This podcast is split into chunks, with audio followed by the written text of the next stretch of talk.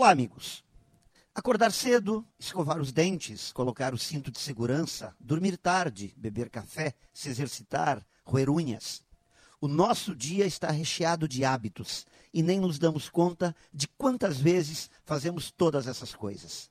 É a força do hábito, costuma-se dizer.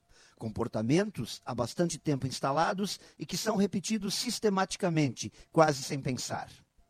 De alguma forma, os hábitos economizam nossa energia, pois com eles funcionamos no piloto automático. A questão está em determinar quais deles devem permanecer vivos e quais devem ser eliminados. Mudá-los, quando necessário, exige planejamento, disciplina e muita força de vontade. De tão arraigados, fica difícil mudar os que são considerados ruins, como procrastinar ou roer unhas. Adquirir novos e bons hábitos também é mais difícil do que costumamos achar. E um exemplo disso é a lista de resoluções a cada começo de ano. Muitos querem mudar, mas poucos são os que efetivam estas mudanças.